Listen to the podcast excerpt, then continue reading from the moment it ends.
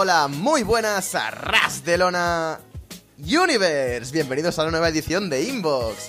Es miércoles 5 eh, de julio de 2017. Es el programa número 74 de Inbox. 74 programas. Ya como pasa el tiempo, estamos a punto de hacer 100 prácticamente.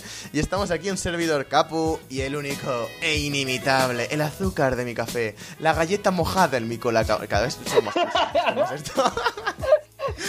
el único initable Carlos Sánchez para responder a las preguntas que nos habéis ido mandando esta semana. Y para ello estamos como siempre en arrasdelona.com y solowrestling.com. Y atención, que aquí viene una de mis partes favoritas del programa. Aquí viene la sintonía del ídolo.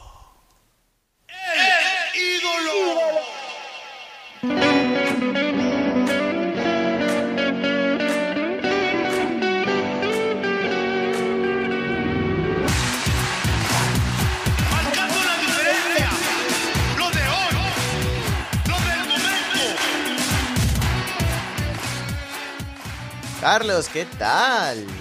Hey, Capu, ¿cómo andamos? Pues aquí estamos, otro miércoles ya con esta sintonía tan caribeña que tanto me alegra los miércoles. Pues más que preparados para otra rondita de preguntas como cada programa de Inbox, estas que tanto nos gustan, que nos alegran las semanas, ver cómo vosotros cada día nos mandáis 200.000 preguntas, curiosidades y opiniones que queréis saber de nuestra parte, cosa que nos alegra un montón. Y en un día en lo que estamos bastante cansados por distintas actividades que uno tiene en la vida, aún así lo daremos todo para contestar todas vuestras preguntas.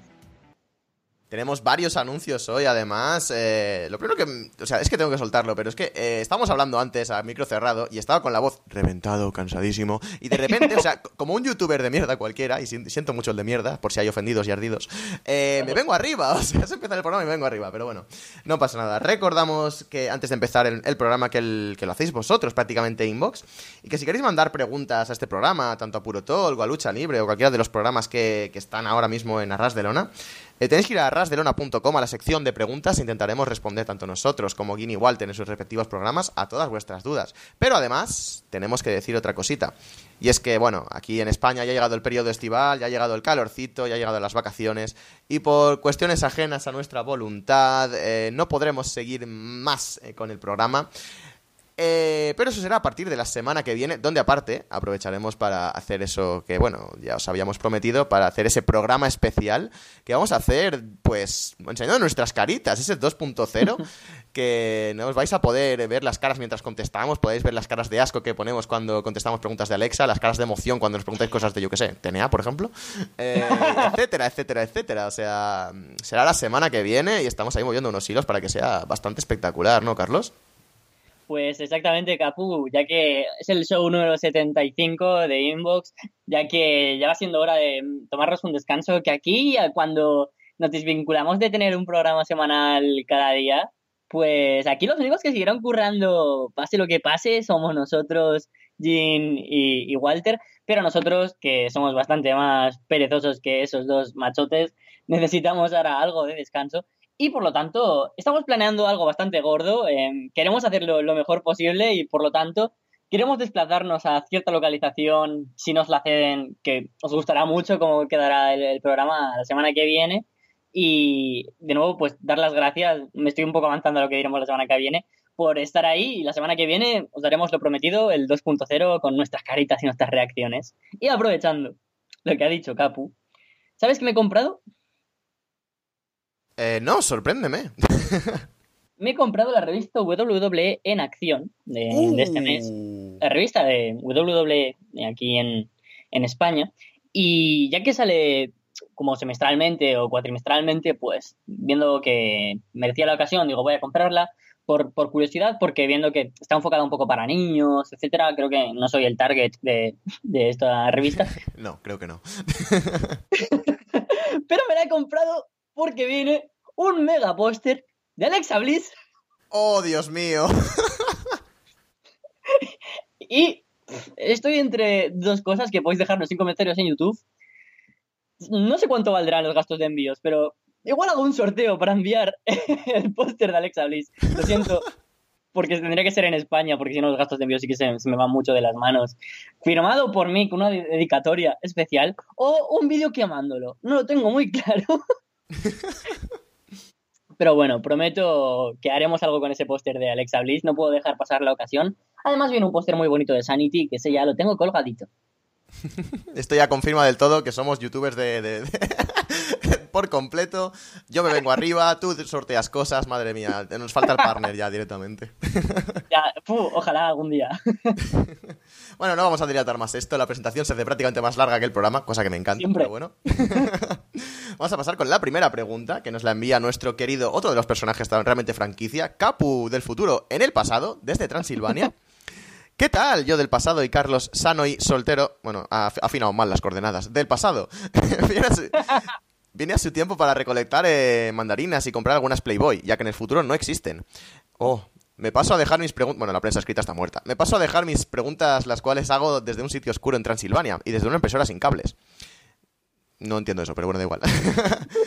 ¿Creen que Ring of Honor está dando pasos hacia adelante o hacia atrás con el más que inminente cambio de formato de solo wrestling, de solo wrestling a, entretenimiento con el, campeonato obtenido por Cody Rhodes? Mm, debatimos esto una semana atrás, pero no en profundidad, así que está bien que nos mande ahora Capu del futuro en el pasado esta pregunta, puesto que él mismo debe saber cómo ha virado un poco la dirección de Ring of Honor, si hacia el entertainment más que el wrestling, que es lo que parece más o menos. La verdad es que la posición de Cody como campeón es sin duda algo único en la historia de Ring of Honor, puesto que todos los campeones era gente con un labrado pasado en Ring of Honor, con unas actitudes que le habían llegado a de verdad merecer ese, título, al estilo de, Japón, donde los cinturones simbolizan el, éxito de una carrera en la que has llegado a lo más alto y lo más alto se reconoce con ese título.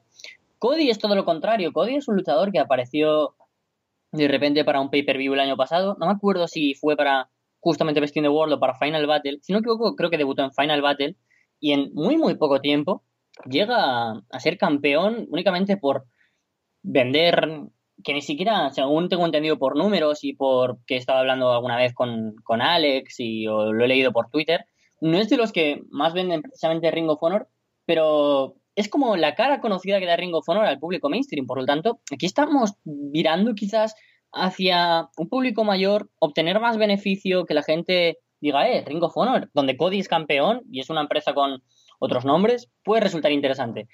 La cosa es que quizás si hacen una buena mezcla, puede salir bien. Quiero decir, si mantienen el espíritu de Ring of Honor de wrestling y, el honor, es que por eso es Ring of Honor, con un poco de grandes historias con grandes nombres, puede salir bien, pero sin pasarse de la esencia de Ring of Honor. Yo creo que es algo muy importante. Quieren abarcar un mayor público, porque el público de Ring of Honor al fin y al cabo se estanca, no avanza y como mucho retrocede, puesto que hay gente que ve que el producto ha desmejorado, que ciertos wrestlers que antes habían se acaban desvinculando de la empresa y que luchadores que al fin y al cabo parecía que iban a ser el futuro de Ring of Honor, como Adam Cole, Kyle O'Reilly o Bobby Fish, por ejemplo, acaban marchándose también de sus empresas, de su empresa, para marcharse a otras. Entonces, eh, aquí la cosa está en que si mantienen la esencia de el wrestling puro, con un poco de algún nombre importante, pero que tampoco se mueva por las grandes esferas ni se convierta en una empresa de puro entertainment, puede salir bien, pero creo que el espíritu de Ring of Honor cada vez está perdiéndose más y el principio con Cody Rhodes ya siendo ahora campeón mundial me asusta un poco, pero no puedo juzgar tan, tan pronto. De aquí a dos meses igual cambio mi perspectiva de visión. Eh, yo creo que el espíritu este de Ring of Honor, del honor y todo esto, se ha ido diluyendo muchísimo con el tiempo. Eh, si recordamos, en 2008, 2009, 2010 incluso, cuando Sinclair Broadcasting Group todavía no había metido dinero en Ring of Honor y todo esto, eh, veíamos la empresa que estaba realmente en su máximo esplendor. Puede que en 2010 estuviera bajando un poquito más ya. Pero estaba en, esa época en la que realmente sí que había entertainment, porque al fin y al cabo el wrestling se basa en ello, eh, pero no, entendemos el entertainment de Ring of Honor como el entertainment de WWE en este caso, por ejemplo. Em, pero desde que ha comprado Sinclair la compañía, parece que el wrestling está pasando un poco a segundo lado y cada vez se ve más cosas de entertainment, más al puro estilo mainstream, más al puro estilo WWE, por así decirlo, más que otra cosa. Y es una auténtica pena, porque si Ring of Honor triunfó en su época, es por ser distintos. Mm. De hecho, se promocionaron en su primer show como tal. O sea, eh, esto es simplemente pro wrestling. eh, no, no, no, no, hay nada más. Y esa era la esencia de, Ring of Honor, los grandes combates, los grandes duelos, los grandes eh, nombres realmente de tanto de la esfera independiente como cuando tuvieron el pacto con Noah, el pacto este extraño con Dragon Gate. Eh, ahora con New Japan también está virando hasta esa dirección más, eh, Gedo lo llama Strong Style eh, evolucionado, una cosa así, que es un poco, pues sí, la esencia de, New Japan, el wrestling en sí japonés, eh, y a la vez el entertainment más tirando para Estados Unidos para que se convierta un poco más en un fenómeno de masas. Y Ring of Honor está pasando lo mismo, pero Ring of Honor no lo está sabiendo hacer tan bien. No sé si es por culpa, supongo que será en gran parte por culpa del Sinker Broadcasting Group, que no sabe llevar una empresa de wrestling. En gran parte por Delirious, que es el, el booker único prácticamente y todas sus decisiones son sí o sí. No hay ningún corte medio ni hay nadie que le pueda toser. Y como encima tiene el favor de la, de la directiva, eh, no se va a mover del sitio. Así que está en una, zona complicada. La verdad es que a mí Ring of Honor de vez en cuando sigue dejando estos destellos geniales. El combate entre Christopher Daniels y, y Adam Cole, por ejemplo, me parece que fue genial. Y hay bastantes más combates destacados. eh, pero realmente cada vez se va perdiendo más esta esencia de wrestling puro y está pasando más a esto a este entertainment más barato, por así decirlo. Mm. Es una auténtica pena y espero que la tendencia en el futuro se den cuenta de las cositas y vienen otra vez hacia la buena dirección. Pero yo soy bastante pesimista con esto y creo que si van a tirar por un... em, por un producto que esté más eh, enfocado en las masas, esté más enfocado en lo que realmente a todo el mundo le gusta, al, más, al entertainment más puro, em, se van a dar una br- brutal hostia, porque así, sin plata, Mm. o sea, así, diciéndolo en plata. Porque WWE no hay forma de competir en este sentido con ellos y si en algún momento los ven como competencia se los van a borrar del mapa fácilmente. Y eso sin tener en cuenta que puede que New Japan con esta expansión en Estados Unidos se los acabe tragando. O sea, es, es, es, es una cosa bastante compleja el, el panorama de Ring of Honor ahora mismo. Yo espero que en un futuro pues los mismos luchadores digan, oye, esto no está funcionando o la, o la directiva se dé cuenta o Delirious por lo que sea dimita, no sé. Pero la verdad es que hay bastantes cositas que cambiar de Ring of Honor. Pero bueno, eh, no soy un experto tampoco. Supongo que esto Alex o cualquiera que conozca más de Ring of Honor me lo podría decir muchísimo mejor. Pero yo, es, es mi opinión de cómo está el panorama ahora mismo, me parece. Sí, es que yo creo que, que la opinión es compartida por, por muchos. Es eh, bastante irónico que la palabra que más hemos repetido es puro y quiero hacer un pequeño dato, ironía, no sé. Y es que, por ejemplo, ahora el último, el último título que hay en Ring of Honor que ha entrado fue el combate de, o sea, el título de tríos, que es pues muy abierto, donde vienen luchadores de New Japan, vienen luchadores de CMLL, hay mucho cambio de reinado. Y justo un título que, a ver, duró muy poco, pero creo que en esencia se nota cómo ha cambiado Ring of Honor. Fue justo el, el Ring of Honor eh, Pure Championship, el, el cinturón que básicamente era súper de, de wrestling puro, de no se pueden permitir golpes con el puño, no se permiten rope breaks, no me acuerdo mucho de cómo eran los... Sí, había, ¿las reglas extrañas, o sea, tres rope breaks por combate, cosas Exacto. de estas, sí, sí, sí. O sea, era muy entretenido de ver realmente. Sí, hay, hay grandes combates, como Nigel, Nigel McGuinness contra Samoa Joe, ese combate es, es- es- es genial. Y la verdad es que solo con ver ese cambio de esfera en cuanto al, al cómo enfocar los títulos, ya se nota. Y como último dato, es que Ring of Honor creo que ha hecho algo muy inteligente y es darse cuenta que si ellos se van a pegar una hostia no pasa nada porque TNA se la ha dado mucho más grande. Y han dicho, eh, yo ahora me puedo desviar por la derecha y adelantarles. Hostia, si, si ahora de repente me coloco yo como la segunda empresa de entertainment más grande de WWE, puedo hacer dinerito, que es lo que le interesa, le interesa a Ring of Honor. Estaba muy bien teniendo los beneficios que podría llegar a tener con cierto público, pero eh, ahora aquí vemos un nicho de mercado. WWE baja en audiencias, baja en audiencias TNA, que está a punto de desaparecer y ha cambiado a Global Force. La gente se va hacia más a New Japan, me junto con New Japan. Falta algo de entertainment porque lo está ganando, por ejemplo, Lucha Underground. Pues voy a intentar colarme por ahí. Eso es muy inteligente. Creo que pueden perder a los fans de toda la vida. Pero ellos verán si es una decisión buena, que el tiempo lo dirá. Sí, yo lo que veo es eso completamente, que se están moviendo simplemente por eh, temas económicos, que al fin y al cabo una empresa se mueve siempre por temas económicos, pero Ring of Honor era algo más, tenía esa esencia de simplemente damos wrestling y damos wrestling y ya está, y ¿qué quieres que te diga? Eh, era lo romántico del asunto, era lo que enganchó a tantísima gente de Ring of Honor, y era una empresa de culto. Era la heredera de, ACW en ese sentido, tenía una identidad propia, tenía... No sé, esta, esta base de fans realmente que eran muy fans de- del producto y prácticamente no veían otra cosa. Eh, toda esa esencia, todo ese romanticismo que tenía Ring of Honor en sus principios y hasta, bueno, hasta su gran época dorada, se ha perdido y realmente es una auténtica lástima. Ahora, por así decirlo, la empresa de culto es Progress y bueno, eh, también hay ciertas cosillas que yo veo que se van desviando un poquito y no me acaban de gustar, pero bueno. En fin, esto ya sería otro debate. Vamos a pasar a la siguiente pregunta. Eh, la expansión de New Japan Pro Wrestling es más que inminente a cada día que pasa. ¿Qué es lo que ha estado haciendo bien la empresa japonesa para lograrlo con tanto éxito y qué debería de mejorar para hacerlo más con el paso de los años? Pues hay un artículo muy bueno que ha colgado nuestro amigo Jin en, en Solo Wrestling, que es de más o menos colocándonos en la situación que, que, estamos viviendo con New Japan, cuál es su pasado, cómo es su presente y cuál va a ser su futuro, quiénes son New Japan y cómo están todas las cosas. Y respecto a cómo van a manejar el futuro, New Japan, si algo hace muy bien, es ir poquito a poco. Si vas poquito a poco en la vida, la verdad es que seguramente llegarás a los objetivos muy lejos. Pero si no pierdes el rumbo y sigues en una línea recta, la verdad es que los vas cumpliendo poco a poco. New Japan ha pasado por idas, venidas, por ups y por downs, pero tremendos. Quien no conozca la historia más allá de lo reciente de New Japan, que podríamos decir que fue a partir de 2012 otra vez el, la explosión que hubo con New Japan, ha pasado muy canutas. Las ha pasado de estar a punto de desaparecer, de fusionarse con otras, de cambios de, directivos, cambios de manera de enfocar el wrestling. Y ahora yo creo que lo están haciendo muy bien y la manera que están expandiéndose de intentar por lo menos hacer algunos shows en dentro de W, perdón, dentro, iba a decir Estados Unidos y he dicho WWE, imagínate. Esto hacer algunos shows en Estados Unidos está bien, dar a algunos luchadores a conocerse en Ring of Honor, algunos luchadores que luchan en Pro Wrestling Guerrilla, algunos luchadores que luchan en, por ejemplo, en Revolution Pro o en empresas de, por ahí. Eso está genial porque mm, yo imagínate que, solo que soy británico y solo veo WWE y digo, me interesa un poco más por el wrestling. Veo que hay por mi país y digo, mira, pues están estas empresas y veo Revolution Pro y veo ciertos luchadores que me van a interesar y obviamente voy a ver a Ishii, voy a ver a Hiromu Takahashi o voy a ver a Nagata y voy a decir, hostia, estos tipos son diferentes. Y a lo mejor con eso ya tienes una conexión en New Japan y encuentras un público. Yo creo que es lo que necesitan. Están más que asentados en, en Japón, son la empresa número uno y no necesitan ganar más ni buscar pabellones más grandes. El Tokyo Dome es el sitio perfecto para hacer New Japan.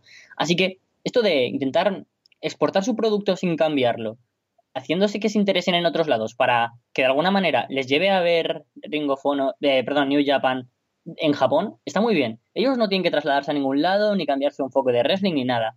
Creo que lo mejor que tendrían que hacer, que es la, pregunta que, nos han hecho, es seguir este camino poco a poco y plantar la semilla de fanbase en ciertos lugares, ya sea gracias a eh, New Japan World, el sitio que tienen en internet para poder ver sus shows, que yo que sé, de alguna manera una plataforma en español para Latinoamérica y España, estos shows que han hecho de G1 Special en Estados Unidos, o algún show así puntual que puedan hacer compartiendo roster en Gran Bretaña, por ejemplo. Me parece que es ideal como están avanzando. Sí, a mí me parece que la clave también ha sido estos pactos internacionales que comentas. Eh, me parece que simplemente el tener a tu, a tu, em, a tu talento en otras empresas eh, internacionalmente, como puede ser en, Inglaterra, en, Estados Unidos, en México incluso, me parece que es un gran paso adelante. Bueno, CMLN ya tenía el pacto de antes, pero viene siendo lo mismo. Em, me parece que eso es clave para que todo el mundo conozca a tu talento, para que todo el mundo pueda llegar a hablar de tu talento y sobre todo creo que la gran clave de, de, esta expansión es que lo están haciendo muy poco a poco, están haciéndolo todo a fuego lento. Eh, muchas veces te das la hostia porque intentas hacer las cosas demasiado rápido, ves oportunidades y la verdad es que el camino rápido no siempre es el mejor camino. Eh, hay, empresas, por ejemplo Dragon Gate, eh, no se llegó a sentar en Estados Unidos por X factores, puede también que por muchos factores monetarios, por el factor de que se juntaron con Sapolsky y Sapolsky acabó tragándose Dragon Gate completamente, que lo, lo dice muy bien Gin en su artículo, en este que has mencionado.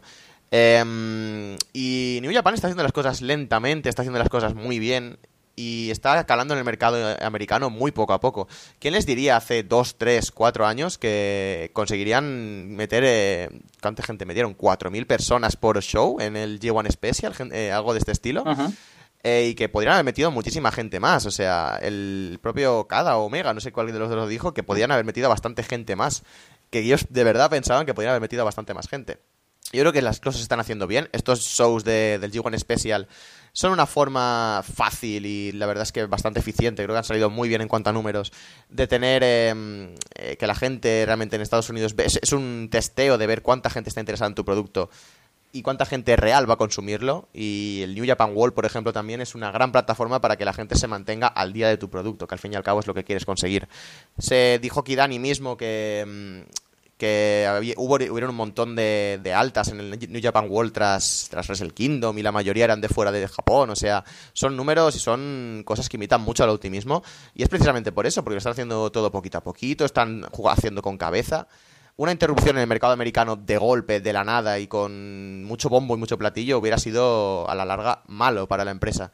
Y este calado tan lento, tan progresivo, tan se llevaba diciendo que querían calar en el mercado hace un año o dos incluso.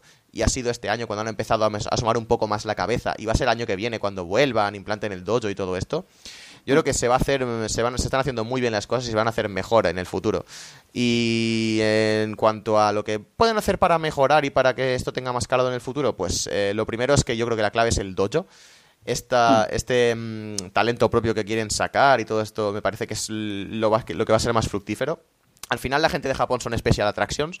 La gente tiene que interesarse por el New Japan que quieres implantar en Estados Unidos. Eh, y este 75-25% de roster, 75% de América y 25% japonés me parece que sería perfecto para ello. Pero tienen que plantear muy bien las cosas, tienen que hacer que la gente se mantenga interesada en el producto y eso es lo que veo que va a ser más complicado. Porque quieras que no, el público en Japón es más fiel, pero el público en Estados Unidos es muy veleta, es muy... Esto se lleva ahora, pues voy a ver esto ahora. Esto no se lleva ahora, pues no voy a verlo. Y le da la espalda. O sea, eso es lo, más, lo que veo que va a ser más complicado.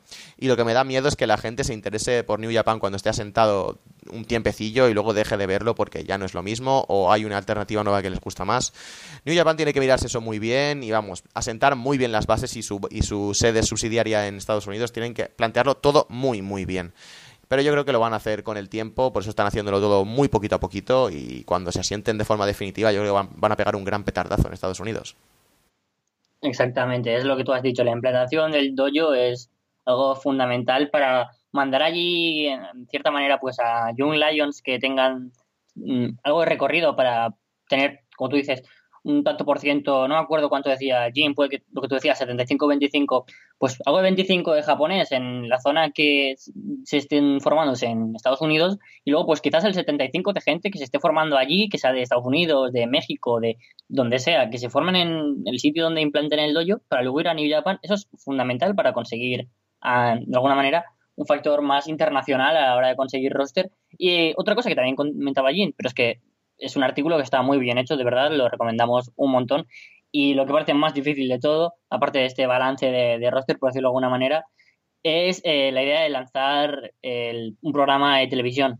Cosa que veo muy mm. difícil, porque justo lo que decía nuestro amigo Jin, que ahora los canales solo quieren con tratar pues cosas que sean WWE porque saben que es el punto más grande. Pero viendo los números que está haciendo ahora New Japan, no me extrañaría que en dos años o, incluso menos alguien les contratará como televisión por cable en Estados Unidos. O quién sabe si alguna plataforma como HBO, como Netflix, como Amazon Video se atreve de repente a, sacar New Japan como programa de televisión. ¿Podrían hacerlo? Yo creo que generarían dinero. Y primero fomentar un poco más pues la expansión internacional y luego la idea de, tener un programa de televisión sería el gran boom, pero hay que esperar mucho, mucho porque New Japan está haciendo las cosas bien a su debido tiempo y se está adaptando de maravilla a, agrandarse internacionalmente, pero tampoco vamos a ir con, con mucha prisa porque igual acabas cayéndote. Otro punto interesante, y es lo último que voy a decir del tema ya, me parece, se está alargando mucho. da para sí, pero se está alargando mucho. Em, es el tema del IWGP USA Title. Si al final solo es defendido en, Estados Unidos, va a ser interesante ver por dónde pulula Omega defendiendo el título. Lo siento si es un spoiler, pero ha pasado hace unos días ya. Em, y creo que va a ser clave el dónde lo defienda, contra quién lo defienda. Creo que va a ser muy interesante de seguir el, este run de Omega por Estados Unidos y al final solo se defiende ahí y ver dónde exactamente defiende, contra quién, no sé, creo que va a ser bastante clave en cuanto a exposición para New Japan, el que encuentren empresas que estén, bueno, las empresas van a rifarse a Omega, las cosas como son, pero va a ser muy clave ver exactamente por dónde se mueven para que la gente siga teniendo interés en el título de Estados Unidos y siga interesándose en esta expansión de New Japan.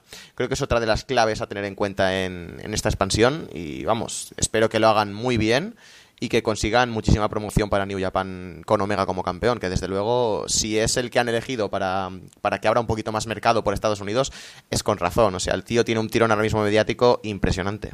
Sí, sí. Y aquí Capo del Futuro se pasa a retirar, no sin antes comentarnos que aunque en el futuro hayan pasado muchas cosas, como la ruptura de columna y el divorcio de Carlos, por ejemplo, eh, y además de claro que estamos en la bancarrota, seguimos siendo muy buenos amigos y aún, ya nos reunimos todos los miércoles para hacer inbox y tomar unas Heineken de contrabando. Saludos oh. y regreso pronto. Qué bonito saber que, la amistad perdurará por siglos y siglos después de que te haga tantas putadas. Es bonito. Igual te acabo matando, ¿eh? Igual te si algún día Capu del futuro deja de aparecer, es porque Carlos lo mata en el futuro. O sea que. Yo lo dejo ahí. Yo no me extrañaría absolutamente nada. Pasamos con la siguiente pregunta de Tingili Porten desde México. Hola, hola Capu y Carlos, actuales líderes y por siempre ravenistas del Capu Rider Club. Vengo hoy saludando a los oyentes y a ustedes sin más que un par de preguntas para que el club esté, pendiente, esté presente como cada semana en este, el mejor podcast. ¿A quién pondrían de futuro como el próximo Okada? ¿Hay alguien que sea ya o se, o se le vea la estrella para algún día reemplazar a Okada, aunque este sea joven aún? Uf, es que se ha implantado tan cercano el, a Okada como alguien 100% ace de New Japan que la transición, la transición a Tanahashi la tengo, desde Tanahashi a Okada la tengo demasiado reciente. ¿A quién pensaría de poner en un futuro es que justo creo que el hombre al que le habría dado la posición de Ace eh, es Ibata, pero tristemente creo que, esto va a ser más que imposible. Viendo lo, cerca que estamos eh, ahora con luchadores top que puedan ser un próximo Okada sin ir a algún Young Lion, yo quizás apostaría por Naito, porque creo que igualmente es uno de los tres pilares fundamentales que tiene New Japan y apostaría a Naito como un futuro tipo que sea lo más importante de New Japan. Pero yo creo que Okada va a ser mucho, mucho tiempo, por lo menos 4 o 5 años, el, tipo que, que, sea el main event de casi todos los eventos, pero casi seguro, como lo fue Tanahashi. Y si no fuera Naito y pensando un poco más en jóvenes, ya que Shibata aún no, me costaría pensar, porque con Kushida también se ha trabajado muy bien, pero al fin y al cabo creo que se va a quedar siempre o casi siempre como un luchador de los Super Juniors. Pero por eso yo creo que me quedaría con, con Naito. Es complicado eh, porque, como dices, la transición ha sido hace bastante poco. Vamos, Tanahashi todavía tiene muchísima presencia en, el, en, los shows de New Japan, sigue siendo uno de los grandes draws. Y Okada, pues es em, un ace que está consolidado, pero que todavía, le, todavía tiene muchísimo recorrido. Así que pensar en un sucesor ya me resulta complicado.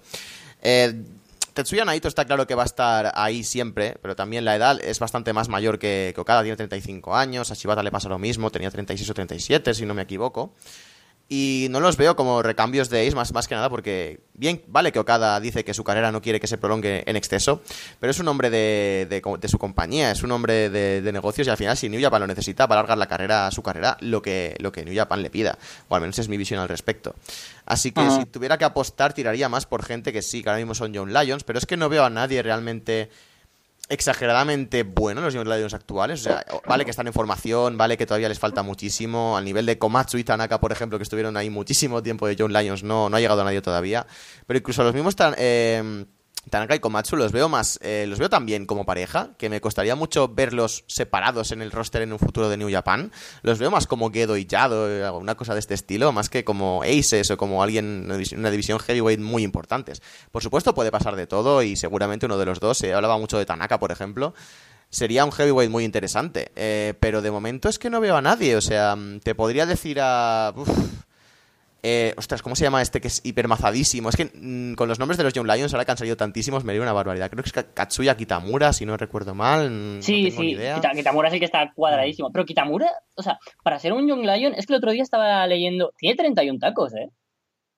Sí, sí, ese es su gran handicap también, que es, bastante mayor. O sea, eh, lo, lo, cogieron porque creo que tiene un background muy importante, no sé si en lucha olímpica o en cosas de este estilo. Y no sé, igual es más eh, de otro estilo más que Ace, pero es que ahora mismo es lo que te digo. En los Young Lions actuales no veo a nadie en principio que pueda asentar en esa posición de, Ace. Todo dependerá muchísimo de cuando salgan de excursión y veamos cómo se desarrollan ya en otros sitios, porque quieras que no, de Young Lions tus, eh, tus, eh, la forma de destacar que tienes es bastante limitada. Puedes decir que alguien tiene futuro, pero hasta que no le ves triunfando con un personaje, con mm. algo más definido, no sabes exactamente cuánto va, a cuánto va a llegar. Así que de momento es bastante complicado dictaminar quién podría ser el recambio de Okada. De momento a disfrutar de Okada, los años que dure y ya pensaremos en eso cuando toque. De momento hay que, hay que mirar lo que hay, que vamos, es espectacular.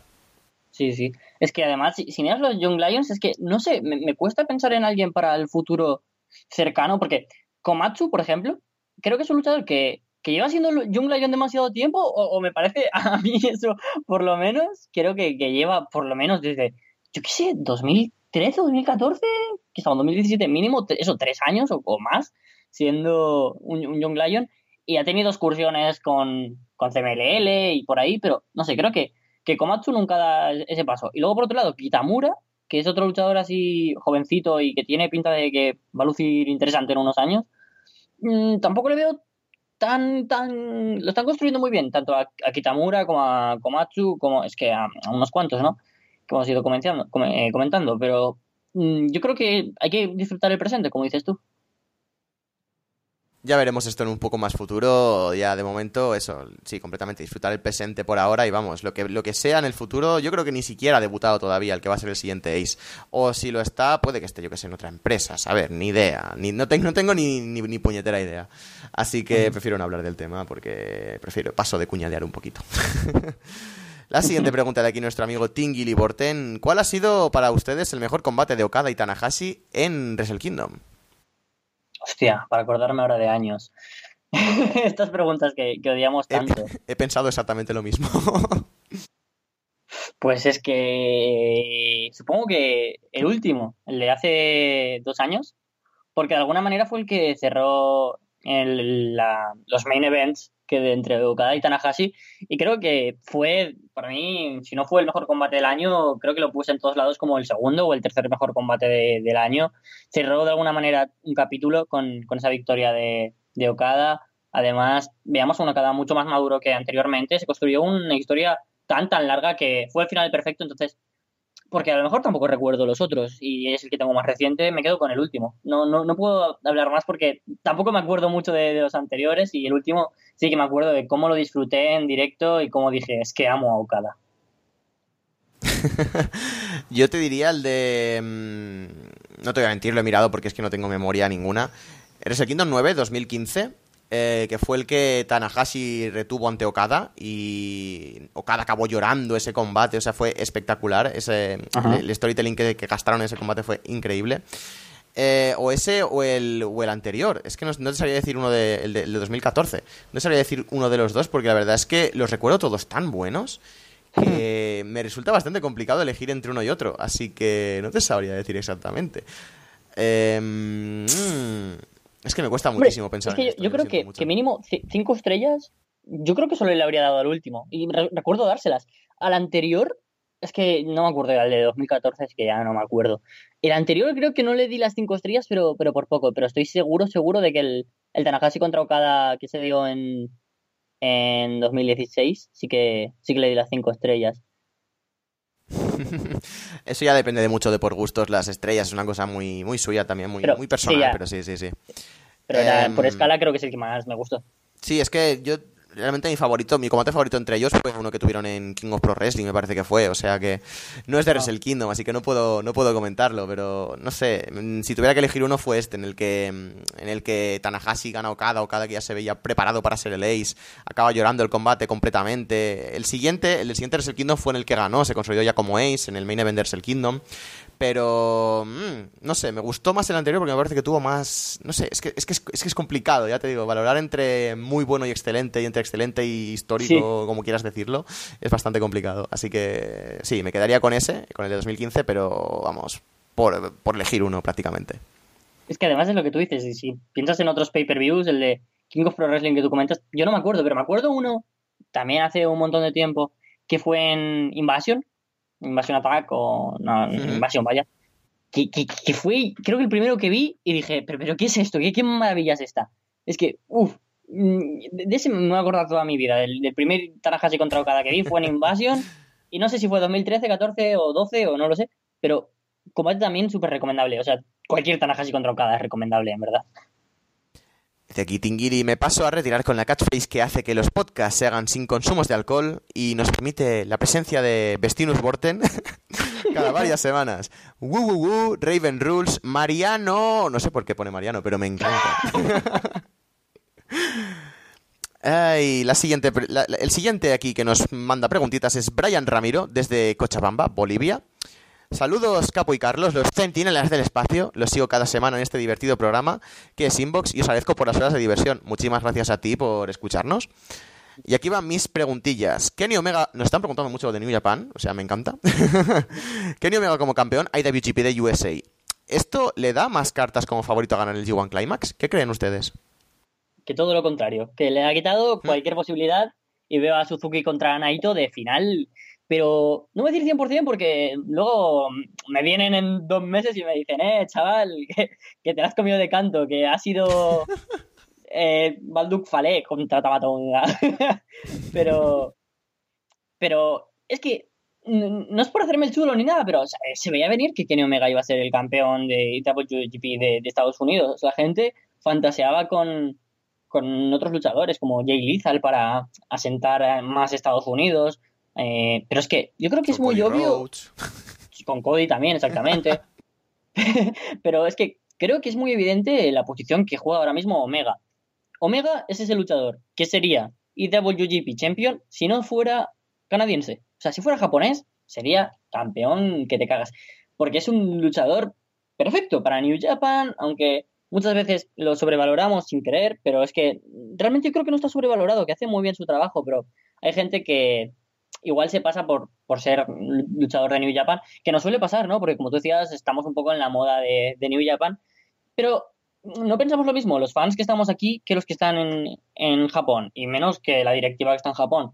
No se van a arriesgar a poner Omega como campeón y mucho menos de vencer a Okada, que se leís. O sea, es que destrozaría todo el plan estructural que llevan teniendo durante años. No se van a desviar de eso, pero ni de coña. Y entonces, lo más cercano al título IWGP de Japón sería crear uno independiente Estados Unidos. O sea, es perfecto, es un cinturón que previamente nos lo están vendiendo como una equivalencia y que además lo, tienes en Estados Unidos, que es un público que es, perfecto para Omega, un tipo que es canadiense, que ama Japón y por lo tanto no es nada estadounidense por ninguno de, de los lados.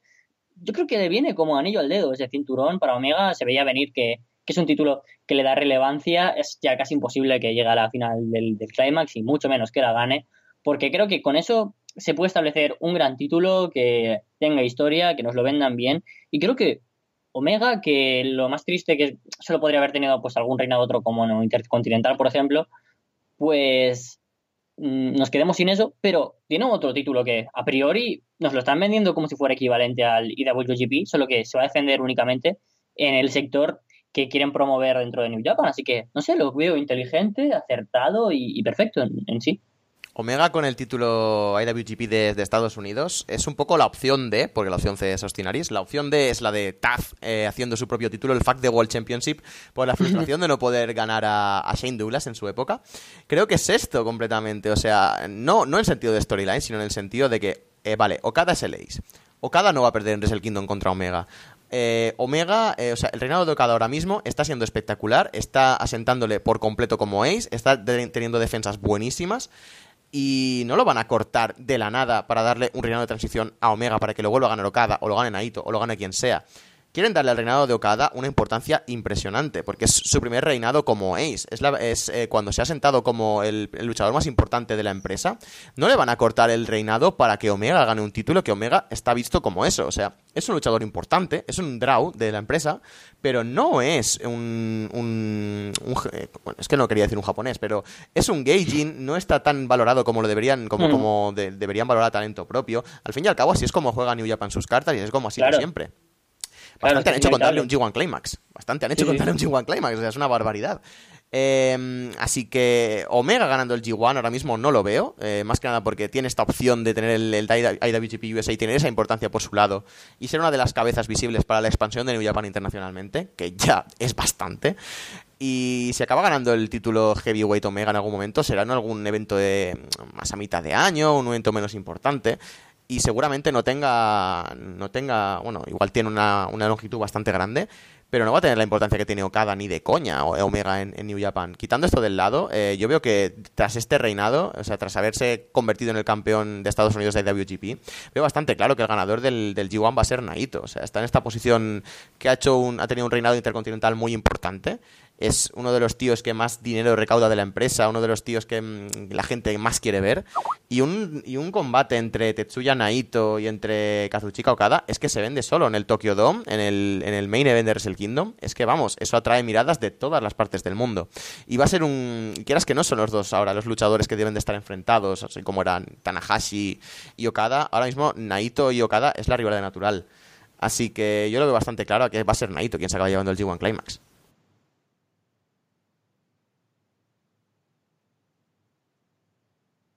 Y bueno, pasamos a la siguiente pregunta. Eh, haciendo memoria, empezamos bien. Creo que la evolución de gimmicks en un wrestler es algo que se ha perdido con el tiempo. ¿Están de acuerdo con esto? Digo esto porque solo recuerdo casos puntuales como Triple H, Cody Rhodes o Jeff Hardy en TNA. Sí, es algo que se ha perdido, pero, pero muchísimo, y creo que, es un error. Recuerdo, por ejemplo, a, a Johnny Nitro, que pasó a cambiarse el nombre a John Morrison, y para mí eso fue un cambio muy radical cuando era un crío. Decía, pero ¿por qué se cambia de nombre? Que ya son una persona diferente. O sea, ¿qué, está pasando aquí? Pero me gusta cuando te venden de manera realista el, cambio de personajes. Por ejemplo, Cody Rhodes, mencionado. Cody Rhodes ha tenido era al principio el hijo de, de Dusty Rhodes y nos lo vendían como el tipo de tercera generación, que está muy bien. De ahí cogió el, el, tipo Dashing. Luego, para mí, el que mejor ha sido su personaje estelar, un dashing que fue magnífico. Como se van encadenando con, una razón. De ahí pasa al, mustache, ¿no? Ya, ya, se quita la máscara y, vuelve a ser un tipo elegante, etcétera. Luego, de alguna manera, vuelve a tomar la parte de, legado un poco en, el futuro con, con, Goldust. Luego pasa a Stardust, o sea, perfecto. Y ahora de, que se marcha a, Japón, pues es el, el, americano, ¿no? O sea, es perfecto. Es una transición muy bien hecha. Y es de alguna manera la manera de reengancharte cada luchador. Yo cada vez que Cody estrenaba Gimnick decía, venga, me frotaba las manos, como estáis escuchando ahora, y decía, a ver qué nos trae este tipo que interpreta tan bien, porque si Cody algo se le tiene que, sin duda, alabar, es la manera de adaptarse a un Gimnick, a una manera de, de mederte un personaje. Y a mí, pues, me ha encantado cada personaje que ha hecho Cody, ¿para qué voy a mentir? Y, y por ejemplo, ahora es algo que están perdiendo, lo comentábamos antes fuera de micro también Capu y yo, pero lo podemos traer aquí a la palestra, y es que Rusev, que justo hoy ha regresado, ha regresado con el jodido Jimnik otra vez de, búlgaro y la banderita. Y Estados Unidos, caca, y el face, viva Estados Unidos. es que es algo que, una reflexión que he hecho por Twitter muy, muy puntual, y es que he dicho, vaya, de nuevo ha regresado Liberty Bell para enfrentarse a Soya de Destroyer. Quien, quien haya visto Glow, pues entenderá esto. Y he dicho, es que e, esta basura patriota que nos está vendiendo Estados Unidos, en Glow está bien, porque es un programa de los 80 y son personajes muy texto, pero esto en 2017 se ve muy rancio. O sea, no, no, me niego. Y que SmackDown se rija por tres top heels ahora mismo. Jinder Mahal, ¿Por qué es Hill? ¿Por qué es indio? Kevin Owens, ¿por qué es Hill? ¿Por qué es americano y quiere ser la cara de Estados Unidos? ¿Por qué es canadiense y quiere ser la cara de Estados Unidos? ¿A quién se va a enfrentar John Cena? Al búlgaro. ¿Por qué? Porque no le gusta Estados Unidos. ¿En serio? Eh, eh, eh, ¿No podemos avanzar un poquito más con los personajes? A Rusev no le podrías poner cualquier otro Gimnick. Pues no, ahí estamos muy estancados. Y si de alguna manera hacen Gimnicks, es, es por casualidad, quiero decir. cuando triunfa un Gimnick, Rizango, en el caso que quiero poner, es porque el público le ha gustado y va a triunfar de manera efímera hasta que saquen todo el jugo que puedan, lo van a estrujar, en vez de poquito a poco plantarlo, cuidarlo y que vayan cogiendo frutos siempre, prefieren coger todos los frutos de repente y arrancar de raíz lo que acaban de plantar. Y entonces acaba siendo nulo esta construcción de personajes, por lo menos en WWE. En TNA, cuando hay cambios de personajes, suele ser con pasos hacia detrás. Y apenas podemos hablar de otros cambios de personajes en indies, porque la lucha independiente hay muy pocos luchadores que de verdad tengan personaje y cada vez menos. Si alguno podemos hablar, pues, por ejemplo, Marty Skull, que tuvo un cambio drastiquísimo de Marty Party a The Villain. O sea, eh, es que fue un cambio de la noche a la mañana en el que dije, ¿what? ¿Qué ha pasado si, si no son el mismo luchador? Y creo que es algo que se está perdiendo, que se debería de adaptar a estos tiempos modernos. Al wrestling no, no le hace falta tener ahora a un puto patriota, tío, y menos a tres. Pues por favor, dadnos cosas interesantes. A Ty Dillinger nos gustó, nos gustó Brizango, nos gustó cualquier chorrada que se te ocurra que sea distinta, puede, cuajar, cuaja cualquier cosa a, día de hoy. Entonces, no sé, creo que deberían, me estoy extendiendo demasiado, pero bueno, acabo ya. Deberían avanzar en cuanto a poder quitar el, personaje a un luchador. Sí, vale, por un tiempo, vale que haya sido el antiamericano, pero ¿y si ahora eres el americano, por ejemplo, como pasó con Sargent Slaughter? Mm, o al revés, más bien pasó, se puede adaptar de todo. Podemos hablar de las personalidades. Las personas cambiamos, joder. Los luchadores también son personas. Las personas cambiamos, no siempre pensamos igual. Cambiad los personajes a la gente, que no cuesta tanto. Yo creo que sí que es una cosa que se está perdiendo. W es, un, quieras que no, un producto muy instantáneo, un producto de toma, toma, toma, toma. Ahora te gusta esto, toma, taza y media. Ahora no te gusta esto, toma, lo quitamos de la programación. Ahora te gusta esta otra cosa, toma, otra taza y media. Van muy así, van muy de mm, realmente lo que, lo que tira en el momento y no se preocupan en casos de mid-carders, sub-carders, gente de este estilo, no se preocupan en esa evolución, bueno, low-carders ya ni te cuento, en esa evolución del personaje. O sea, al fin y al cabo tenemos que tener en cuenta que un, un, luchador es siempre la misma persona. Por mucho que te vendan a Kane sin máscara o con máscara, eh, de ojos a la gente, la gente que lleva siguiendo el producto mucho tiempo, va a ser el mismo luchador y, lo importante aquí es virar el personaje hacia fronteras nuevas que resulte siguen siendo resultados, eh, perdón, me estoy liando, que sigan resultando atractivas al espectador que te sigue habitualmente. O sea, una, traje? Por ejemplo, o sea, Y quieras que no, era algo entretenido y era algo que viró muchísimo. Kane es, una es un buen ejemplo para esto. O sea, ha pasado por muchas fases muy distintas durante, durante su carrera y prácticamente era, era Kane todo el rato. O sea, y la gente se lo, se lo comía igual exactamente porque les gustaba el personaje y los cambios que, atravesaba. O sea, es que es eso. Triple H es el caso más bestia y lo tenemos con Wrestling y, Zen Wrestling, el vídeo este que se hizo tan viral y todo esto.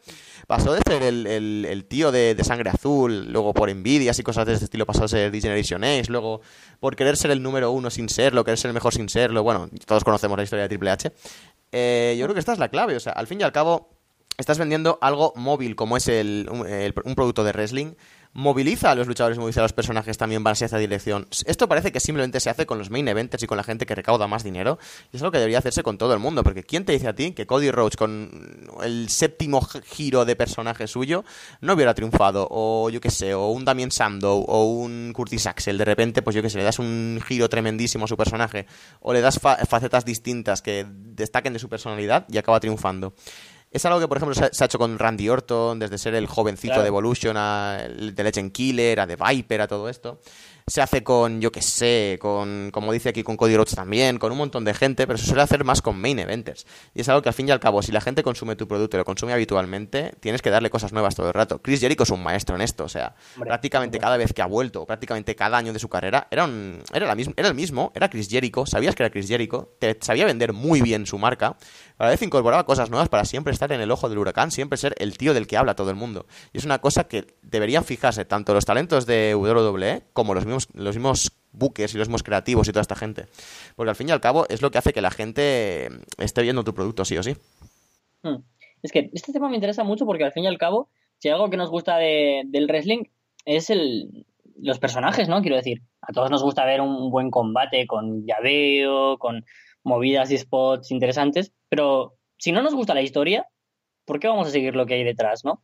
Y en un lugar que, que como es el Wrestling Entertainment, como puede ser Lucha Underground o como puede ser WWE, TNA, bueno, Global Force, eh, es muy importante el personaje. Quiero traer un poco de vuelta un debate que hicimos que es el wrestling no tiene memoria.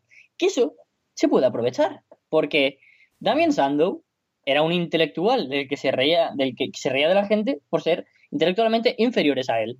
Mm, a los tres años era el tipo que se disfrazaba de luchadores y era el stand double y la gente no decía, eh, no me trago este personaje, no lo compro. ¿Cómo que el tipo que era más inteligente del roster ahora está imitando a gente? No decíamos, joder, qué cambio más, más drástico, no le pega, pero decíamos, eh, eh, te adaptas, te adaptas y es perfecto, se cuaja el personaje, te olvidas de lo que pasó anteriormente. Y como tú dices, de Triple H, ¿quién se acuerda que venía a ser un tipo de sangre azul cuando se convirtió en el rebelde de DX? Nadie, nadie. Pues si era un puto aristócrata y luego es un rebelde, es que la gente cambia. Hablamos de personalidades en el wrestling. Hablamos de, facetas, de que la gente no, siempre es igual. Y el, gran problema, como tú dices, es que el cambio de personajes eh, se suele dar en, el main event y, por ejemplo, Dolph Ziggler. Dolph Ziggler, cuando cambia de face a heel, es, mira, ahora me gusta pegar a unos y ahora a otros. Ya está. Tu personaje no cambia nada más.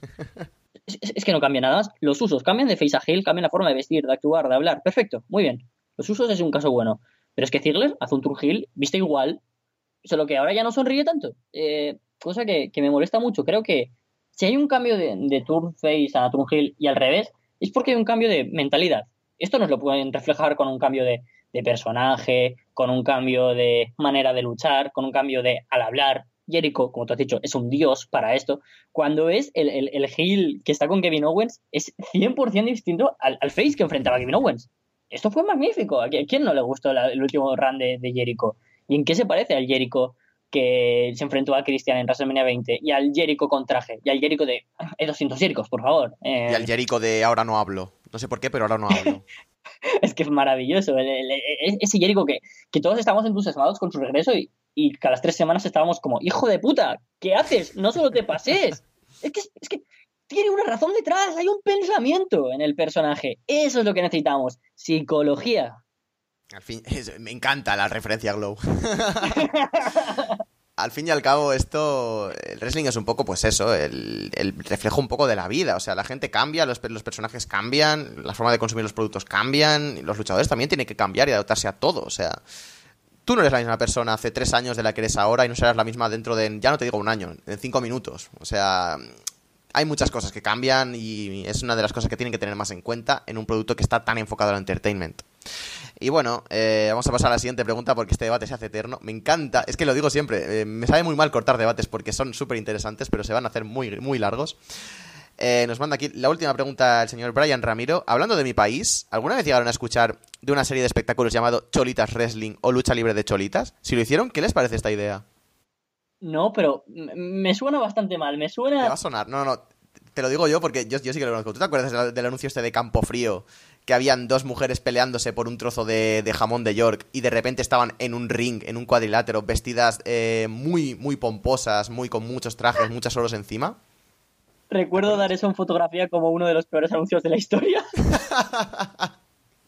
Pues eso es la lucha libre de Cholitas, porque a, raíz de, oh. ese, de, ese, anuncio, eh, curioso esto de que sea como uno de los peores anuncios de la historia, me encanta. A raíz de ese anuncio me puse a investigar y es que de verdad este, este espectáculo es muy grande, en, tal como nos dice en Bolivia y en algunas partes también de, Latinoamérica también. Es algo, se ve que es bastante, bastante grande. Ya no sé si solo es en Bolivia, o sea, si solo en Bolivia. con unos trajes ahí muy locos, que se veía muy feo, joder. Yo sí que vi un par de combates y desde luego es muy interesante el ver eh, este concepto distinto de wrestling. Pero no sé, eh, igual porque no hay tantísimo disponible por ahí por YouTube o por cosas de este estilo, no vi mucho más. Pero no sé, a mí sí que me parece interesante. ¿Qué quieres que te diga? Es una idea. Al fin y al cabo, el wrestling también se trata un poco de salirte un poco de la corriente y salir un poco del tiesto. Y esto me parecía bastante interesante. Es que cuando lo analizamos en publicidad dijimos, a ver, mm, ¿Qué tiene que ver señoras con unas faldas ahí luchando? Pero es que unos faldones, que, son señoras. Y entonces, yo no sabía que eso era wrestling de verdad, pero recuerdo que, lo comentaba con, un amigo que tenía sentado y decía, pero es que esto no, es wrestling, esto es imposible, pues esto es una chorrada, esto, esto no lo darían ni en la peor empresa del mundo. Y ahora resulta que es verdad, pues vaya, espero que no siga adelante. Hay que remarcar que el anuncio es, horrible, pero horrible de, todo sumo. Y yo que he visto un par de combates no tiene nada que ver, ¿eh? O sea, se toma, se toma de forma mucho más seria. El anuncio en sí, bueno, si queréis verlo, quien no lo hayáis visto, es Campo Frío, Lucha Libre Cholitas, una cosa así, no sé. Supongo que estará en YouTube. Y sí, el anuncio es completamente horrible y está machista en algunos puntos, o sea que. Se, despide aquí nuestro querido amigo Brian Ramiro. Eh, sin más que añadir, les mando saludos hasta la madre patria, España, camaradas, y también saludos para todo el staff de Solo Wrestling y Excelsior. No sé, será una referencia a algo, pero no la he pillado, lo siento mucho. Eh, Vamos a pasar con la siguiente pregunta. Nos manda aquí Marty Janetti desde el Muro de las Lamentaciones. Oh, Dios mío. Oh, la pregunta es bastante concreta, ¿vale? ¿Pero qué hostias tenéis contra mí? ¿Os he quitado alguna novia? ¿Me he comido a vuestro perro? ¿Por qué siempre que os hacen escoger una pareja emparejáis al peor conmigo? Era una pregunta que tenía que acabar llegando. Sí, totalmente. Algún día llegará la de Alexa Bliss, que se me cago en vuestra puta madre. Perdón por el taco. family friendly, family friendly. Family friendly. Martillanetti, no tengo nada en contra tuya. Lo tiene el mundo. No odies al jugador, odia al juego. Yo solo soy uno más. Nosotros nos sumamos a la moda, que siempre, siempre está bien, ¿sabes? Lo siento mucho, mucho Marty. Ya sé que incluso te, quejaste a Stephanie Manmajo por Twitter y tal con esto, pero no se puede nadar contracorriente. Es un meme y va a seguir siendo un meme. Y oye, lo siento. Mientras siga siendo divertido, vamos a seguir haciéndolo. Y no, creo que no me has quitado ninguna novia. Me hubiera enterado que se ha ido con un señor de 70 años, pero bueno. Un saludito desde aquí, un besito y vuelve, vuelve al próximo programa. Pregúntanos más cosas, ¿por qué no? El meme no se puede destruir, Martianetti, lo sentimos. Pregúntanos algo. La siguiente pregunta, eh, a ver. Esta, esta, no sé, esto, esto, esto. Es que, es que hay muchas que son muy hartas, es que os sobráis una barbaridad. ¿Hay algo de Slammiversary em, que tengo curiosidad? ¿De Slammiversary? Eh, mm, no. Estoy, no hay nada, ¿en serio? No hay de Slammiversary, me parece que no hay nada de Slammiversary. Oh, Pero bueno, vamos a pasar con el señor Sportacus desde su nave voladora. Hola, muy buenas. Oh. Acabo de dejar oh. Lazy Town en busca de un nuevo deporte en el que honrar mi, a mi gran amigo Robbie Retos y me he topado con el SmackDown y Raw de esta semana. Chad Gable lleva unas semanas luchando individualmente. ¿Se viene la separación de los American Alpha? Es que esta historia que hay con, con, con Gable es extraña porque es como que él quiere vincularse a Estados Unidos. ¿no? Extraño, ¿verdad? En SmackDown, alguien queriendo vincularse al espíritu patriota. Eh, American Alpha, el nombre ya lo dice, americanos, alfa, los más americanos, mm, bueno. y Chad Gable aún quiere pasar un paso por delante por este background que tiene como de luchador amateur, que ha luchado por, por los Juegos Olímpicos defendiendo a Estados Unidos. No creo que sea separación de American Alpha, necesitan tag teams y aunque no, no, no quisieran tener eh, American Alpha, creo que es, necesario porque de alguna manera siguen vendiendo, es gente que nos gusta, creo que están infinitamente desaprovechados. Ahora mismo son los luchadores del roster más desaprovechados. Kurt Hawkins hasta tiene su gracia perdiendo cada semana, pero, pero es que lo de American Alpha sin aparecer. Así que a Gable le quieren dar algo, este papel de americano para estas semanas está viniendo bien, ya que es una constante, tristemente, el espíritu americano para, para SmackDown Live. Entonces, yo no creo que sea una separación, sino un, bueno, ya que no le estemos haciendo nada queremos vender ahora este objetivo, quizás tener este, esta rama dentro del árbol puede venirnos bien. Yo creo que cuando ha tenido un par de combates individuales, le han felicitado a sus rivales, porque creo que en las dos ocasiones le han felicitado. Su... Bueno, en la primera no lo sé, porque eh, fue un Open Challenge, no recuerdo de quién ahora mismo. Eh, ¿Kevin Owens? Sí, fue de Kevin Owens. Em, pero ella sí que le ha felicitado tras su combate. Parece que lo están intentando poner más over, están dándole rivales para que se luzca. Yo creo que sí que están planteando en hacerse una disolución en, un futuro, porque no sé si es que no ven American Alpha con posibilidades de volver a ser grandes en parejas, no sé si es que le ven más futuro a Chad Gable, pero yo creo que sí que están preparando una separación. No será mm, por una traición, una cosa de esta, es una separación natural para que Chad Gable pueda seguir progresando. Pero me interesará mucho el ver qué hacen con Jason Jordan con esto, si es que se acaba dando esto. Eh, lo veo muy hundido en el low card, en el mid card, porque quieras que no, el pairing que hacía con Chad Gable es lo que le dio repercusión en NXT y que le ayudó a subir al main roster. Así que espero que le den algo también interesante a Jason Jordan, si es que el push a Chad Gable individualmente va a algún sitio y se acaba dando. Porque la verdad es que me fastidiaría bastante que un tío como Jason Jordan, que ha trabajado muchísimo y que ha mejorado una barbaridad, eh, se quedara en agua de borrajas. Neville no ha podido salvar 205 Live, pero desde que Titus llegó los ratings han subido. ¿Creen que puede haber un cambio en 205 Live? Voy a ser sincero, llevo sin ver 205 Live mm, desde que acabó Florida Vice. No he visto ni, uno, ni, uno. Y he leído los resultados mm, de casi todos, pero no me acuerdo casi de ninguno. El punto está en que sé que ahora la Titus Brand es algo que está yendo bastante bien. Eh, Tosawa y, y al final resulta bastante interesante porque Titus como Gil, queriendo vender su marca, era estúpido. Pero Titus como manager, defendiendo luchadores interesantes, y más Apolo y Tosawa, que todos conocemos la historia que tenían juntos y que son grandes amigos en, en Japón y alrededor de todo el mundo. No sé, yo creo que es interesante de alguna manera que nos quieran vender algo realista, algo que viene de atrás, Titus fuera de juego, y de alguna manera se está vendiendo bien a un face dentro de 205 Live, que es difícil, los luchadores cruceros es difícil que tengan buen micro.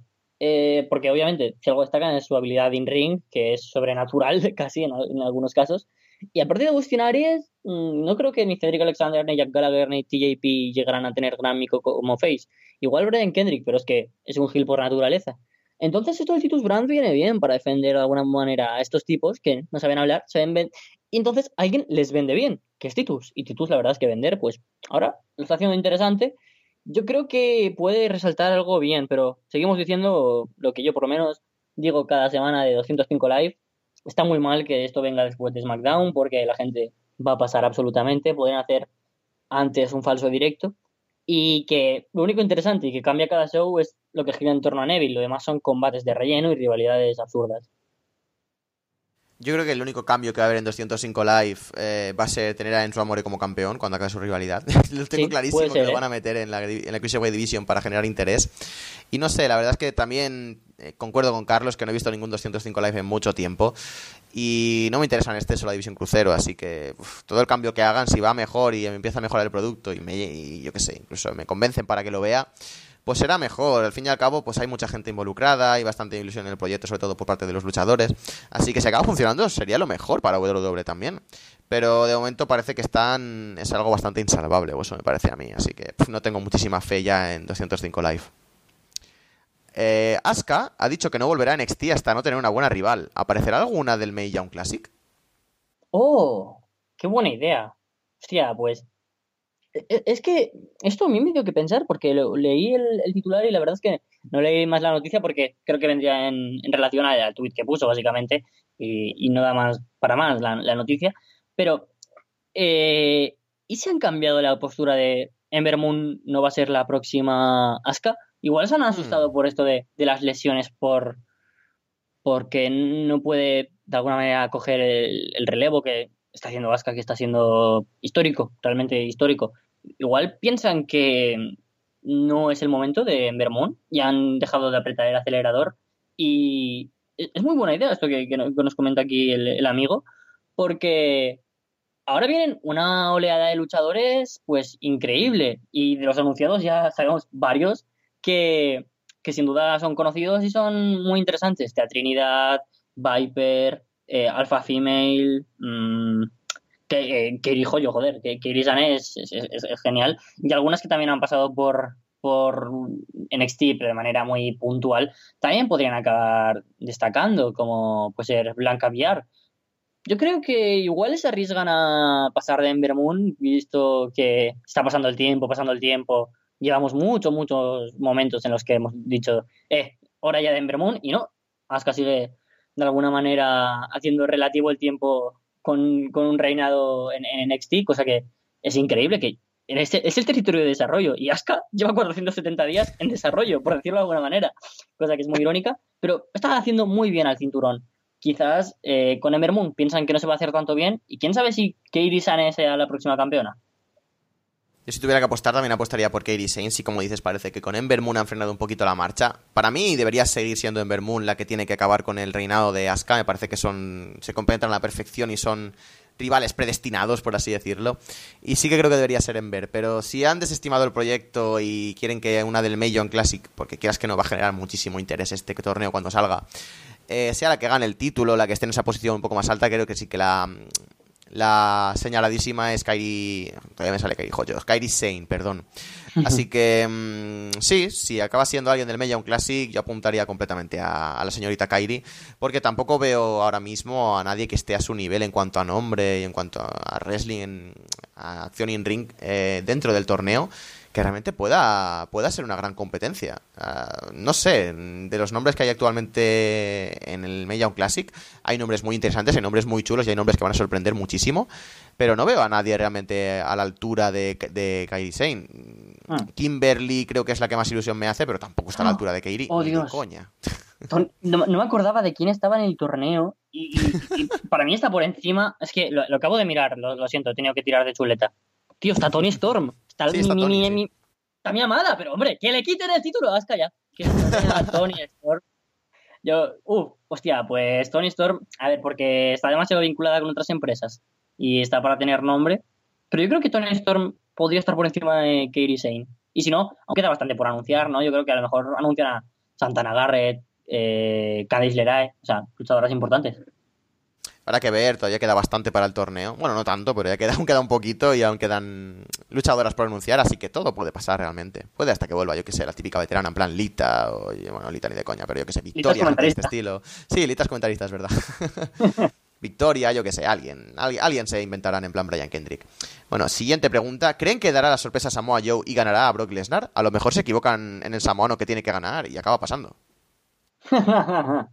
pues sería interesante, ¿no? Que digan, Samoa, ah, sí, este, este, este es el nuestro. Y, le hagan ganar. Mm, yo creo que el objetivo está más que cumplido.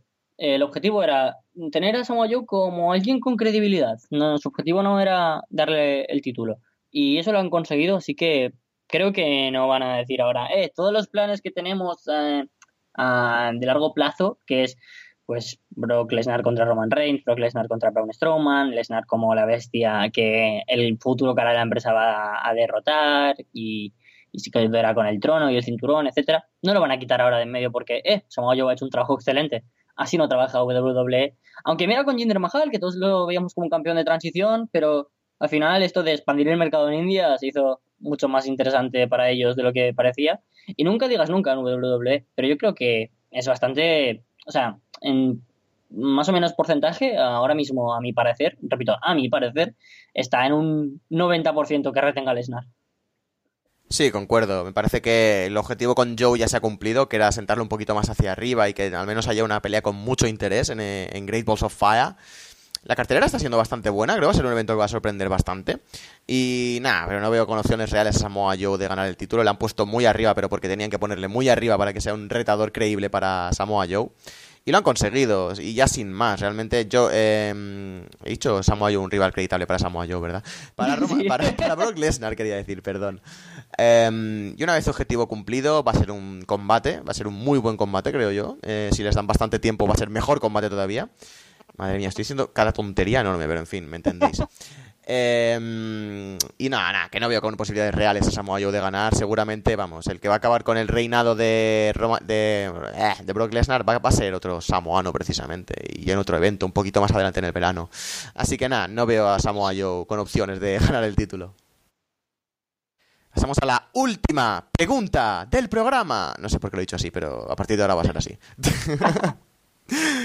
Nos la mandan desde la India y la pregunta es eh, bastante escueta. ¿Qué luchador creen que debería dejar la WWE? Es de estas preguntas que me mola para acabar el programa porque generan debate. Generan salseo, porque, a ver, podemos hacer dos cosas. Ser sinceros y decir, oye, pues yo creo que Curtis Axel debería marcharse puesto que generaría un gran futuro en otra empresa siendo muy Radio 3, o podemos ser youtubers de éxito y decir, Alexa Bliss, porque, ah, Alexa, Alexa. Nada, vamos a ser aquí un poco, yo por lo menos, sincero, y creo que hay ciertos nombres que están desaprovechando mucho su, su carrera y su tiempo en, en WWE. Si esta pregunta nos lo hubieran hecho hace tres meses, pues obviamente habrían salido a la palestra nombres como Cesaro, habrían salido nombres como quién sabe, no sé, muchos luchadores que Sami Zayn igual, que decimos estos tipos están demasiado desaprovechados. E incluso habría dicho a Curtis Axel, pero ahora, viendo el girito que le han dado a su personaje como guardaespaldas de, de The Myth, no, no lo voy a contar.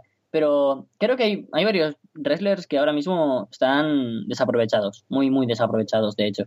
Para empezar, eh, tengo que quejarme de Andrade Cien Almas. Es que, lo siento, me parece ofensivo que un tipo como es La Sombra, el tipo de los más importantes de, CMLL. O sea, es que no, no, soy un tipo que conozca específicamente la historia de CMLL, pero es un tipo muy importante en los últimos años. Líder de los ingobernables, campeón intercontinental de, New Japan. Hola, eso lo han conseguido en la historia ocho, creo, ocho, nueve wrestlers y, la sombra fue uno. Y en WWE no está haciendo nada, nada, lo tienen perdiendo, perdiendo, perdiendo. Yo, si, si tuviera que decir solo uno, ya que la pregunta es solo uno y me voy a ceñir a, el enunciado, mm, voy a ser bastante mm, egoísta en el sentido de que quiero que Andrade se vaya porque quiero verle triunfar en otros lados. O sea, tiene perfecto el sitio en CMLL y más eh, pasando lo, que pasó el otro día, que apareció, entre comillas, la sombra en un show a acompañar a los ingobernables. No, mm. más presencia que eso. Y eso me parece muy curioso. Creo que, por supuesto, tendría un puesto increíble en, en New Japan, incluso un giro total a su personaje enfrentándose a Naito como un face. Sería, es que está tan desaprovechado, tiene tantas facetas, es tan bueno en ring y tiene una manera de, de conectar con la gente tan buena que creo que si tuviera que decirle a uno, vete WWE, sería, tío, vales demasiado Andrade, mm, vete. Yo realmente me iba a limitar a uno también, pero es que he pensado y me han salido como tres o cuatro. Y venga, voy a decir uno de cada marca porque ole, ole mis narices, ¿sabes? A la El primero, bueno, cuentan como uno, pero realmente son dos. Yo creo que The Club no hacen nada en WWE. Tanto Carl Anderson como Luke Gallows me parece que están súper desaprovechados. Les han dado una posición muy mala desde el principio. No, no les han pusheado seriamente, prácticamente que más allá del Raw por WrestleMania hasta en el que debutaron. Y da mucha pena, porque estos luchadores en New Japan, como pareja, eran, vamos, prácticamente de las mejores parejas del mundo. Hmm. Y me da muchísima pena verles en la posición en la que están ahora, súper relegados a nada, prácticamente están apareciendo en main event, pero no en el main event, en main event, o sea, es bastante triste lo que están haciendo con The Club. Luego de SmackDown diría Shinsuke Nakamura, por, porque, porque me oh. mis narices, porque me parece que en WWE está en versión vaga, no da todo lo que podría dar de sí. ¿Y qué quieres que te diga? Mm, que esté en doble para hacer otra vez el repetir ella esta vez contra Shinsuke Nakamura, pues no me sirve bastante como excusa. Mm. Me parece que sus talentos se podrían aprovechar muchísimo mejor en New Japan, podría dar muchísimo más rendimiento allí. Y a pesar de que puede, sí, que es un sueño suyo y que quiere triunfar en WWE, me parece que su sitio está en tierras niponas, me parece que su sitio está ayudando a expandir el nombre de New Japan. Y no sé si será ahora o en un futuro, pero acabará volviendo a New Japan, segurísimo. Así que no tengo yo muchísima fe en que Nakamura haga una carrera dilatadísima en doble y por mí que se volviera para, para New Japan, la verdad. Y de NXT yo diría casi Usono. Lo siento mucho, soy muy fan de las segundas oportunidades y creo que deberían dárselas a mucha gente, pero casi Usono es que no le veo con un sitio, ni en NXT ni en el main roster. Es que me parece que el tiempo de este luchador para destacar fue cuando tuvo su primera travesía por NXT y ahora mismo parece que hay tantísimo perro suelto en, el, mismo, en el mismo patio, que es el patio de Roman Reigns, que mm, para que, para que casi Usono destaque en exceso, tienen que darse muchos factores a su favor y no veo a la directiva apostando muy fuerte por él teniendo los años que tiene y estando en la posición que está, no sé, yo veo el futuro de Cassius en WWE bastante negro. Ojalá me equivoque y los tres, bueno, los cuatro luchadores que he dicho acaben triunfando muy, muy fuerte en WWE vamos, marquen un antes y un después porque los cuatro son luchadores tremendísimos. Pero ahora mismo no veo un futuro muy halagüeño para ellos. No sé si, te das cuenta que los luchadores que, que tú has dicho y que estoy 100% de acuerdo en cada uno de ellos. Bueno, igual un poquito menos en Nakamura, pero porque creo que no se le ha enfocado bien lo de, lo de Nakamura y eso es, otro punto que nos lo podéis enviar si queréis para, la semana que viene. Que también, por cierto, ah, lo digo ahora, igual preparamos alguna preguntita especial que, que nos queráis mandar. Pues si queréis mandarnos preguntas específicas para el programa, pues está bien. Pero bueno, a lo que iba. ¿Te has dado cuenta que los luchadores que has dicho son luchadores cuya carrera está más que labrada en lucha independiente o New Japan y ha sido quizás afán de egoísmo de conseguir una meta el llegar a WWE para ser nada? Quiero decir, ¿será que Chris Hero no fue el luchador más importante el año pasado de las indies? ¿Será que Nakamura no era el tipo más carismático y que tenía más conexión con el público dentro de New Japan? ¿No será que la pareja más importante del Ballet Club no fueron los que empezaron de verdad la revolución del Ballet Club? ¿Y por qué, por qué, qué narices tienen que marcharse a WWE? Tío, está siendo Chris Hero el tipo que más dinero hace en las indies, más que los Young Bucks. Estás haciendo más dinero, lo sabes perfectamente. Además, tienes el crédito de, eh, vengo de WWE, dame más panojita aún, por favor. Chris Hero, ¿qué necesidad tienes de regresar a WWE? No vas a destacar ahí, no les gustas. Tu físico no está para nada en el canon que utilizan para triunfar en WWE. Está bien que vaya Bobby Roode, porque, joder, al fin y al cabo es un mini triple H, es un tipo que viene de, TNA y, por decirlo de alguna manera, su trayectoria apuntaba ahí. De cierta manera, estoy de acuerdo con Finn Balor. De cierta manera diría, bueno, Samoa Joe, pues oye, mm, ahora estoy bastante más de acuerdo que cuando se fue a WWE.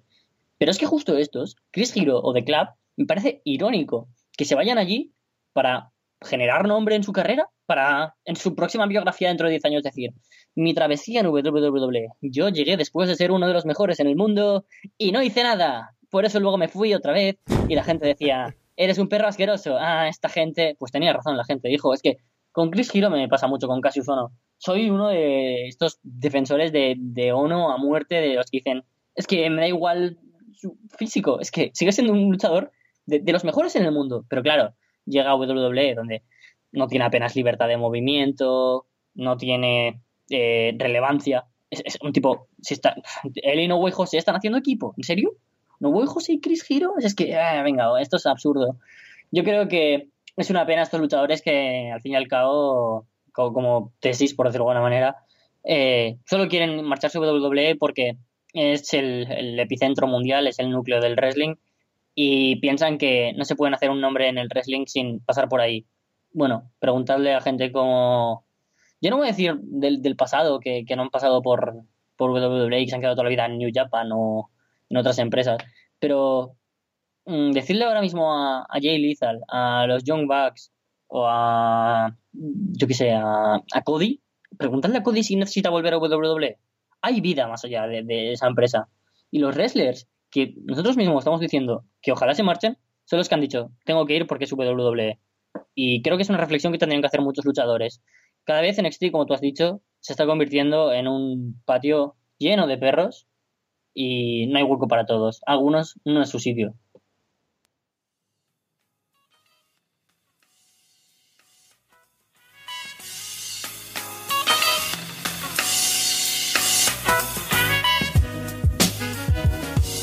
Y hasta aquí ha llegado el programa de hoy, el penúltimo programa después, bueno, antes del parón que vamos a hacer para, estas vacaciones. Muchísimas gracias a todos los que nos escucháis, tanto en YouTube como en Evox, como los que descargáis el audio desde arrastelona.com. Muchísimas gracias a todos por seguirnos, por mandarnos tantas preguntas como de costumbre. Y recordamos que la semana que viene va a ser el último programa, por así decirlo, de la temporada, aunque no me gusta porque no es una temporada realmente. Va a ser eh, el último programa antes de que hagamos un pequeño descansito de unos mesecitos. Y va a ser el programa en el que vamos a tener el 2.0, así que podéis mandar preguntas tanto como las que mandáis usualmente, como preguntas especiales que os hace, pues no sé, que os puede hacer ilusión que respondamos con nuestras caritas ahí enfrente para que podáis ver nuestras reacciones. Así que será hasta la semana que viene y vamos a ver el programa número 75, es que más de cara no podía venir, que... así que nos vemos la semana que viene, Carlos. Pues ya sabes, Capu, que, que me muero de ganas por lo que estamos preparando para la semana que viene y espero que también tengáis vosotros esa sensación de, hype, de interés por el programa que estamos preparando la semana que viene. Queremos montarlo bien y por lo tanto hemos buscado un sitio en el que podemos hacerlo de manera lo más profesional posible. Podéis preguntarnos sobre cosas sobre el propio Arras de Lona y nuestra... ¿Quién es nuestro colaborador favorito? Yo qué sé, si os aparece jugar un poco con nuestro corazón y con nuestras vidas y el futuro en el programa. Podéis preguntarnos por cosas yo qué sé, un tanto más personales de cómo fue, cómo surgió la pasión de Capu por Chicara. Ya que tenéis esa oportunidad de ver nuestras reacciones al leer ciertas cosas o hablar ciertos temas, aquí tenéis la puerta para la semana que viene. Esperemos que, que no se os haga largo el, el periodo estival, que no se os haga largo el verano sin nosotros eh, son palabras que tendría que decir la semana que viene, pero ya sabéis que soy muy de explayarme, lo siento mucho, me gusta demasiado hablar. Así que me guardo ya cosas para la semana que viene. Nos vemos, chao. Sí, desde luego, como ha dicho Carlos, mandad todas las preguntas que os apetezcan hacer y vamos, eh, será hasta la semana que viene entonces. Y uff, no sé la verdad qué esperar de la semana que viene, pero voy a hacer algo que no hago nunca y es no mirar las preguntas que llegan, no oh. leerlas antes de tiempo, para llevarme toda la sorpresa en directo. Así que ya sabéis, la semana que viene es el momento y el lugar para decirnos todo lo que queráis decirnos. Así que hasta la semana que viene, un besito, un abrazo muy grande y nos vemos a la próxima.